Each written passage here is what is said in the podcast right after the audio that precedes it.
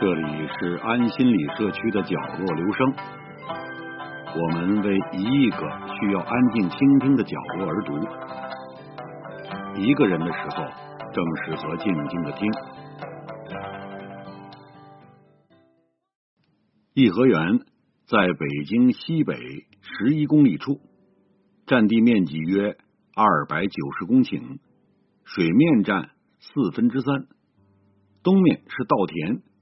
特为种给皇上吃的大米产地一亩园就在这里。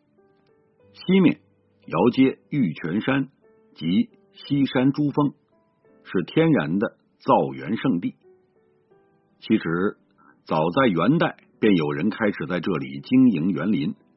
那时山称瓮山，湖叫金海。明弘治正德年间，在此建立好山园。清康熙四十一年改为瓮山行宫。清乾隆十五年，皇帝为祝贺重庆皇太后六十大寿，改瓮山为万寿山。又疏浚昆明湖，扩大水面，在湖东筑堤，命原名为清漪园，成为供皇家游赏的园林。一八六零年。清漪园被英法联军烧毁。一八八四年，光绪为讨好慈禧，下令重修此园，并改名为今天的名字颐和园。可惜好景不长，到了一九零零年，颐和园又遭八国联军破坏，园内文物被抢走，很多建筑被烧毁。三年后再次修复。但后山的藏式寺庙等多处建筑因无力恢复，至今仍保留着一些残垣断壁。颐和园按建筑性质和景物特点，大体可分为宫廷、前山、后山后湖、南湖、西湖四个部分。第一部分宫廷，从东宫门进来，过仁寿门，可见西太后。接见大臣的仁寿殿，他坐西朝东，面阔九间，四周回廊，单檐卷棚，灰瓦屋顶，不知为何等级这么低。庭院内的太湖石和树干，给干巴巴的院子增加了些园林气氛。仁寿殿西的乐寿堂是西太后的寝宫，两侧的灵湖游廊。在白粉墙上开了各种形状的石锦灯窗，入夜灯火辉煌，极其华丽醒目。院内还有铜鹿等宫廷装饰。乐寿堂东南方临湖的玉兰堂和怡云馆是光绪皇帝和皇后住的一所两进院子。仁寿殿北有德和园。内建一座三层戏楼，是太后看戏的地方。戏台设计精巧，天上地下都能钻出人来，这使得喜欢热闹的慈禧特别高兴。第二部分前山，这部分以排云殿为中心，从突向湖中的牌坊到高居山顶的佛香阁、智慧海，构成一条由重重叠叠的。黄琉璃顶组成的渐次升高的南北向的中轴线，再以一条汉白玉栏杆和七百米长的带状长廊自东而西横贯整个前山。这两条相互垂直的线勾画出了整个前山的轮廓，使散处的亭榭有所同属，相互呼应。此种处理手法简单而大胆，效果极佳，堪称园林设计中的大手笔。排云殿是西太后接受祝寿的地方，它的两侧有近二十组性质不同的大小建筑，隐现于山凹之中，树丛之后。其中较为重要的一处是画中游，另一处是铜亭。作为一座真实的建筑物，古人别出心裁而又大胆的用二百零七吨铜浇铸而成。亭上的花纹采用我国传统的铸造工艺制作，技艺高超，巧夺天工，举世罕见。佛香阁建在极其高大的石台之上，是全园的景物中心，也是俯览全园的最佳位置。登阁四望，南有水波缥缈中的龙王庙岛和十七孔桥，东有高低参差的知春亭、文昌阁和玉兰堂，西边的西堤六桥倒影婆娑，圆塔刚直，近田碧绿，真是。美不胜收。东起邀月门，西至十丈亭的长廊，共有二百七十三间，间间雕梁画栋，并绘有一百八十七个故事，其时间跨度极大。从远古的三皇五帝到清代的《红楼梦》，它简直就是了解中国文明和历史的窗口。当然，画的篇幅是小了点。还得使劲抬头才能看见，但他们确实生动有趣。你想啊，哪个博物馆、美术馆能有这么好的风景在周围陪着？和朋友或家人一起逛颐和园，可以拿长廊上的画当历史的考试题目用，看谁讲出的故事多。最西岸建有汉白玉船，名清燕舫。古代园林常把临水建筑做成船形，称为不济舟。青燕坊是其中最大的一座。这是在中式园林里的一个西洋风格的构筑物。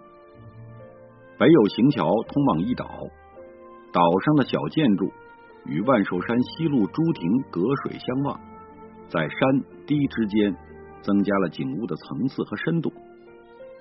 第三部分。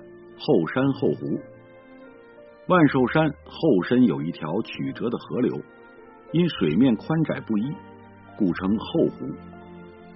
湖两岸建筑已被英法联军毁去，仅余古松老柳倒映水中，衬着时隐时现的颓墙，倒也别有清静古雅之感。后湖中部有座大石桥，统称长桥，桥南。有喇嘛庙残址，四座喇嘛塔分别叫白塔、红塔、绿塔和黑塔，近年来也得以恢复，在山里显眼的矗立着。另有多宝琉璃塔一座，塔为七层八角，琉璃色彩鲜丽，玉质拼装准确。近年来两岸又照原样全部恢复了，并起名苏州街。虽然需要另买十元的票，但还是值得一看。何况还有许多有趣的东西可买。后山遍栽青松翠柏，多有姿态奇特者。东端山脚下有斜曲园，四周封闭，乃一园中之园，是仿无锡寄畅园所建。亭馆绕池，曲廊逶迤。北面正中含远堂。原名莫妙轩，是主体建筑。原西北角有石匣，天然石头之中杂以人工雕作，叠作巧妙，难辨真伪。由此处引湖水入园，溪涧奔流，勃勃有声，似自然瀑布。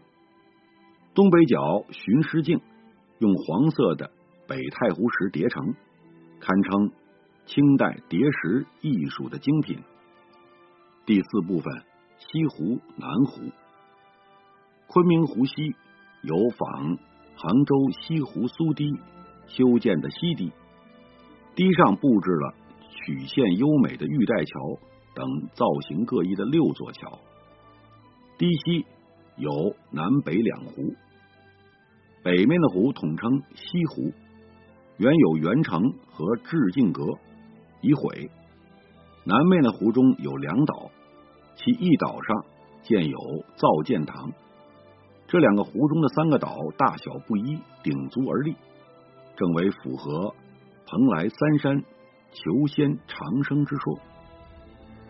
西堤以东的南湖上有龙王岛，上建祀龙王的广润寺，又称龙王庙。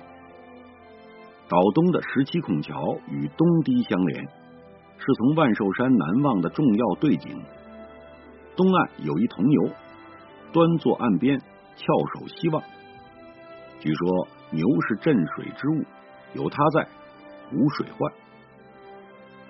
在颐和园的设计中，大量使用了借景法，不但园中相邻，相对建筑群及景物互为借阴，还远借玉泉山的玉峰塔和更远的西山，令人感觉园子大的没边儿。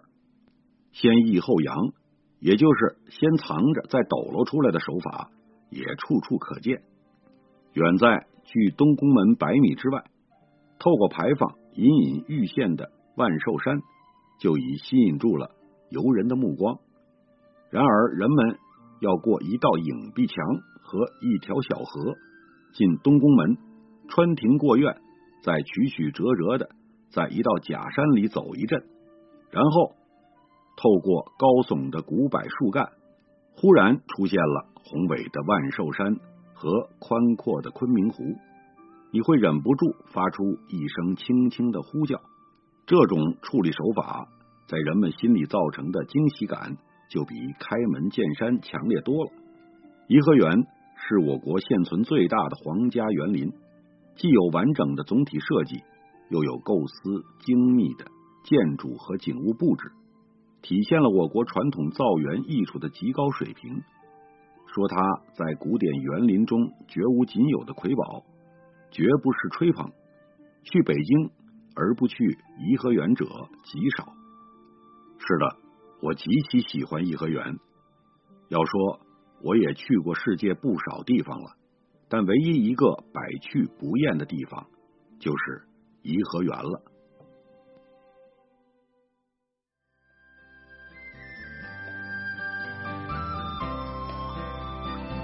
以上为您朗读的是选自。张克群女士所著的一篇文章，谢谢来自每个角落的慧心倾听，请记住这里，我们在一起呢，咱们天天见。